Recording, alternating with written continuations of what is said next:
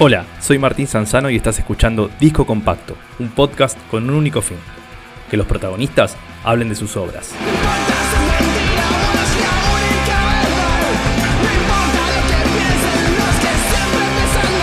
En este capítulo, el baterista de cadena perpetua Damián El Chino Biscotti nos cuenta la historia de Largas Noches, el tercer disco de este trío de pan rock.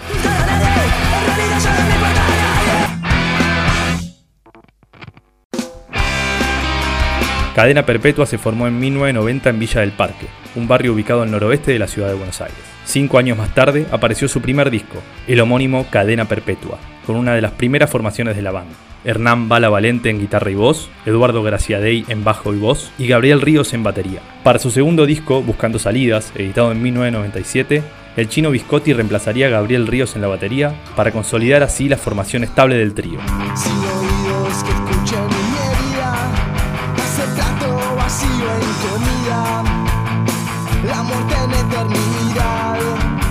Largas Noches fue grabado y mezclado por ellos mismos entre enero y febrero del 2000 en el estudio Borderland, ubicado en Villa del Parque, propiedad del Bala Valente y Eduardo Graciadei. Un disco que lo habíamos ensayado muchísimo en una sala de ensayo que yo tenía con unos amigos en la calle Uriarte, en pleno Villa Crespo, Uriarte y Castillo. Era una sala que yo tenía que se podía tocar de noche. Y Edo y el Bala tenían otra en Avenida San Martín y José Pedro Varela, que eso era Borderline. Entonces en Borderline ellos alquilaban las salas y por hora, a las 12 de la noche se desocupaban y se venían para Uriarte y le dábamos hasta tardísimo, nos, hemos llegado a ir de día. Por eso también tiene que ver el nombre del disco, que se llama Largas Noches, porque realmente se compuso y se ensambló el disco ensayando mucho tarde, tarde en esa sala de Uriarte en Villa Crespo. Está grabado en Borderline, el estudio que tenían Edu y Hernán, ahí en Villa del Parque. Fue editado ese mismo año por vinilo discos. La masterización estuvo a cargo de David Santos en los estudios del Abasto el Pasto, donde Cadena Perpetua había grabado su segundo disco. Estábamos sin compañía discográfica, eh, habíamos sacado los dos primeros por Frostbite, Frostbite se había directamente retirado de la escena, había cerrado como sello,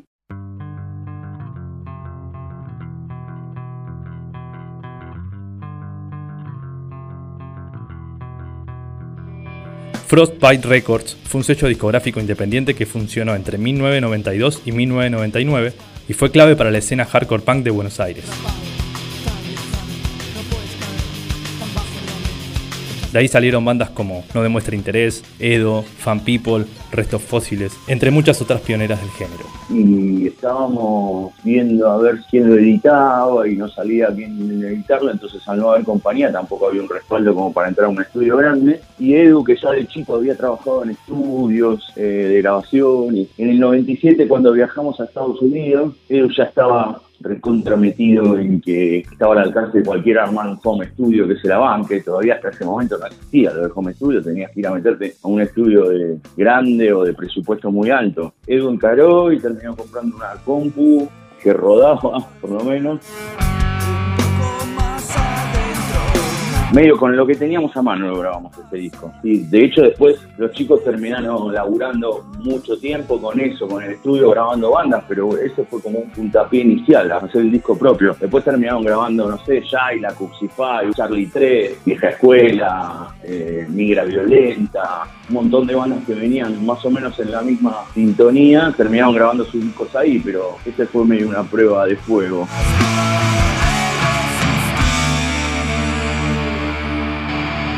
Por sus letras críticas de alto contenido social y político, Cadena Perpetua se ubicaba en la vereda contestataria del punk.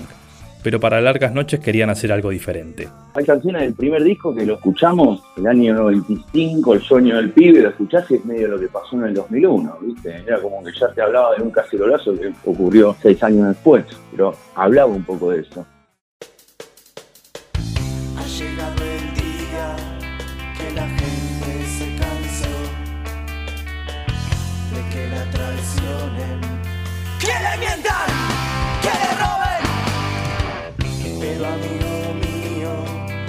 La fiesta terminó. Porque somos muchos. ¡Somos muchos! ¡Malos! Pasando también, el segundo disco es súper social. Y Largas Noches nosotros lo que tratamos era como de empezar a hablar de otra cosa. Ya habíamos lanzado dos discos bastante monotemáticos, por decirlo de alguna manera. No estábamos hablando mucho de nosotros. Entonces en Largas Noches se, empezó a dar que obviamente quedaron algunas canciones con una cuestión de hablar mirando para afuera, pero muchas canciones del disco empezaron a hablar de cosas que nos pasaban a nosotros más internas, más mirando para adentro, un poco más introspectivo que de hecho nosotros le teníamos miedo a ese cambio en el momento. Era como a quién le importa lo que me pasa a mí. Somos una banda así de punk contestatario, digamos.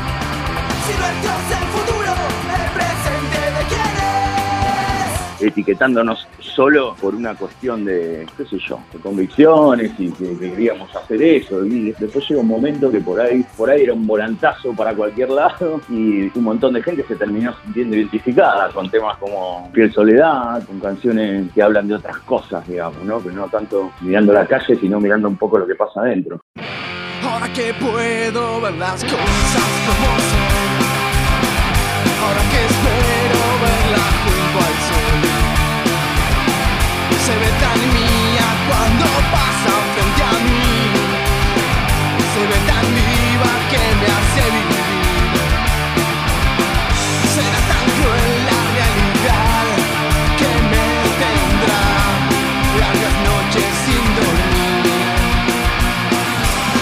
terminó siendo un equilibrio porque arrancan con Baila Conmigo, que también está hablando de que Argentina es un quilombo, que es un carnaval, que, que hagamos la vista para el otro lado y que nos divirtamos, como una propuesta medio sarcástica, ¿no? Hablando de la situación. En ese momento creo que estaba sonando por todos lados que la vida es un carnaval, de Celia Cruz.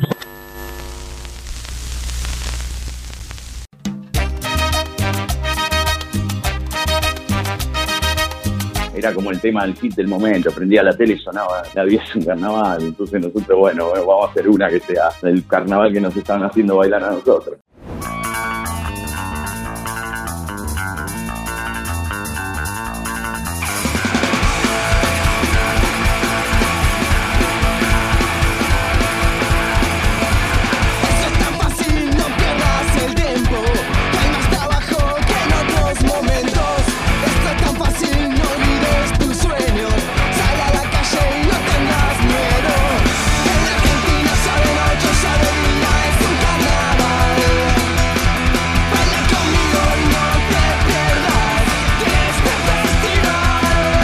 Poder también tiene lo suyo, sobrevivir. Sí, qué sé yo, Cadena nunca hizo la vista gorda con los quilombitos que había a nivel país, a nivel social.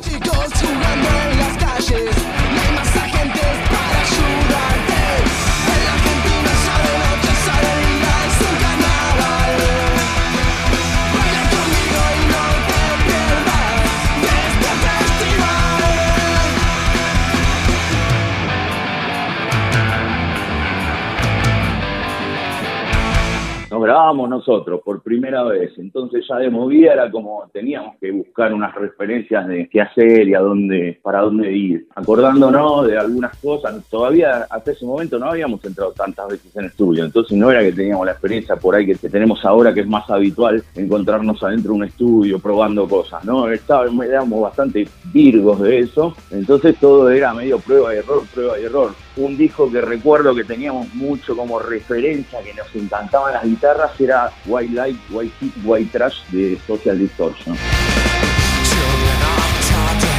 Que era un disco de hace un par de años, pero que sonaba como mucho más agresivo a todo lo que conocíamos incluso dentro del género, por lo menos desde las guitarras. Después, obviamente, con las limitaciones que teníamos nosotros y qué sé yo, terminó desenfocando en otro, pero era una red que nos fijamos. De hecho, uno de los errores que yo encuentro en el audio de Largas Noches, ahora, igual es un disco que todavía lo pongo y me gusta como suena, ¿no? Pero como una autocrítica que, me puedo hacer de- del audio de este disco, es que está lleno de guitarras, ocho canales de guitarras, y entran guitarras en el estribo, y en el punteo no se va ninguna y entra la del punteo. Y eso era muy de ese disco de Social, ¿viste? Nosotros lo escuchábamos y entraban guitarras por todos lados, como un, disco muy enfocado en eso, en que, en el intenso pase por el audio de la guitarra, digamos, ¿no? Lo corrosivo venía de ese lado.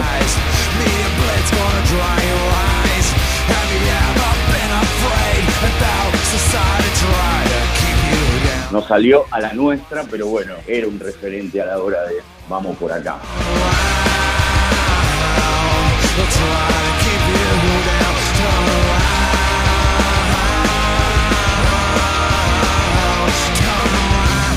Y después, bueno, la última época de Ramones también nos fijaba mucho cómo sonaba, pero por ahí en eso nos fijábamos más en las bases. Los Ramones ya metidos en los 90, viste que ya sonaba mucho más, más moderno, más pesado que los primeros Ramones.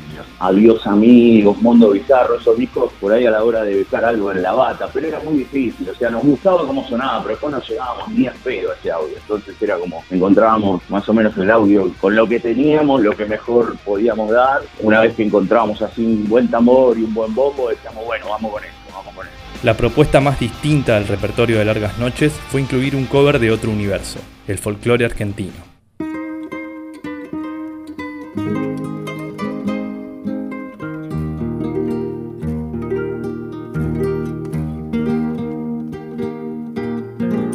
Así fue como No Quisiera Quererte, del gran cantor y compositor Horacio Guaraní, se convirtió en punk. No quisiera quererte, pero te quiero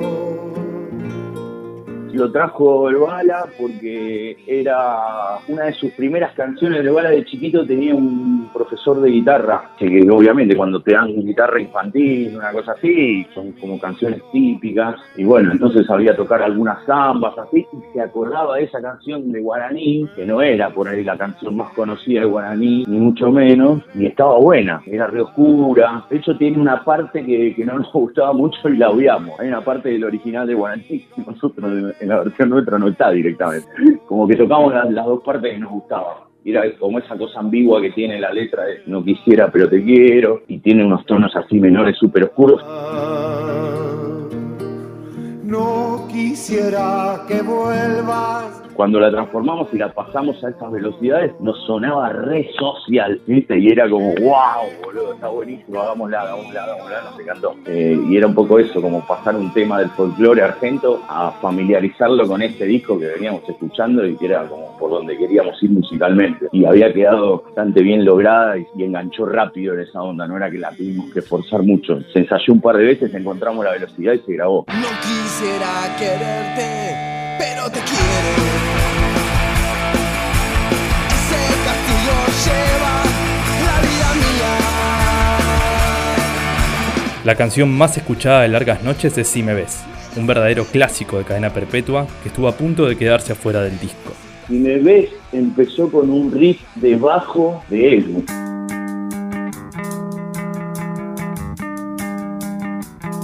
El bajo con un acorde, ¿no? El bajo históricamente como más de una cuerda y esto era como que Edu estaba tirando un acorde haciéndolo con varias cuerdas. Tengo vagos recuerdos, pero me parece que era como algo que Edu lo, lo usaba mucho en las pruebas de sonido, ¿viste? Cuando te dicen pasame el bajo, por ahí se ponía a tocar eso, ¿no? Sin pensarlo por ahí, quizás como una canción. Y no sé, de golpe un día la trajo ya con formato canción, más armadita, y fue el tema que entró por la puerta de atrás. Creo que fue el último que se grabó y casi no entra al disco.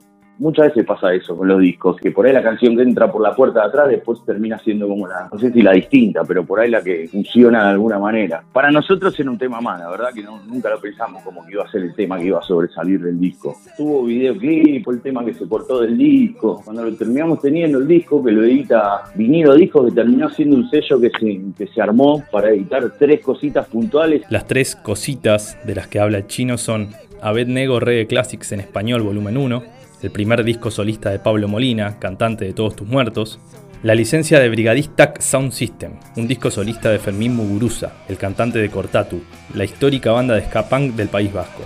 Y claro, Largas Noches. y después la idea del sello no era continuar como sello, pero era gente que venía haciendo cosas con nosotros en cuanto a los shows y en producción de shows. Ellos escucharon el disco, cuando escucharon el disco, me acuerdo, nos preguntaron qué tema les gustaría cortar, y no me acuerdo si nosotros no queríamos cortar, eh, no quisiera quererte, que era el cover, era como una estupidez, no, boludo, no cortes el cover. Sentirás Nos sorprendimos que a los chabones les gustó Siemens. Era como, no, boludo, sa- saquemos Siemens. Y entonces teníamos un show de los 10 años de cadena en cemento. Hicimos con unos pibes de directores, pero fue súper simple el video, nosotros no queríamos hacer un video muy producido ni muy actuado, entonces vinieron a la sala un día, hicieron algunas tomas de sala y fueron al show de cemento de los 10 años. Y ahí filmaron. Un poco la gente, un poco el back y un poco el, el show. Y terminó saliendo el video ahí. Y en esa época MTV tenía unos programas todavía rockeros y que pasaban videos de, de- de bandas independientes. Lo han pasado. O sea, nosotros pensábamos que pasaría totalmente de largo. Algo de difusión tuvo, sobre todo a la noche, me acuerdo. Tarde de noche te ponían bastantes videos de bandas independientes y hasta ese momento nunca nos habían dado bola y ese video algo lo pasaron. Tampoco te voy a decir que era una cosa que lo ponían todo el día, pero, pero bien. La canción entró, no sé, lo tocábamos en vivo y la gente explotaba. Está por esa cosa dinámica que tiene la canción de que empieza súper tranqui, después explota, después vuelve a bajar, después sube de nuevo. Entonces le daba como una dinámica durante el show a la gente que se copaba, que después por ahí el resto de los temas de cadena, medio que, viste, como empiezan, terminan.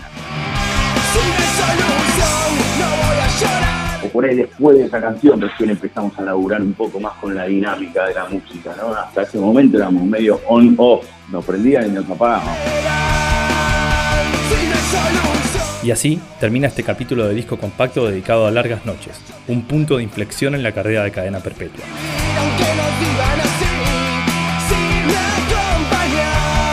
Mi nombre es Martín Sanzano y te espero en el próximo capítulo.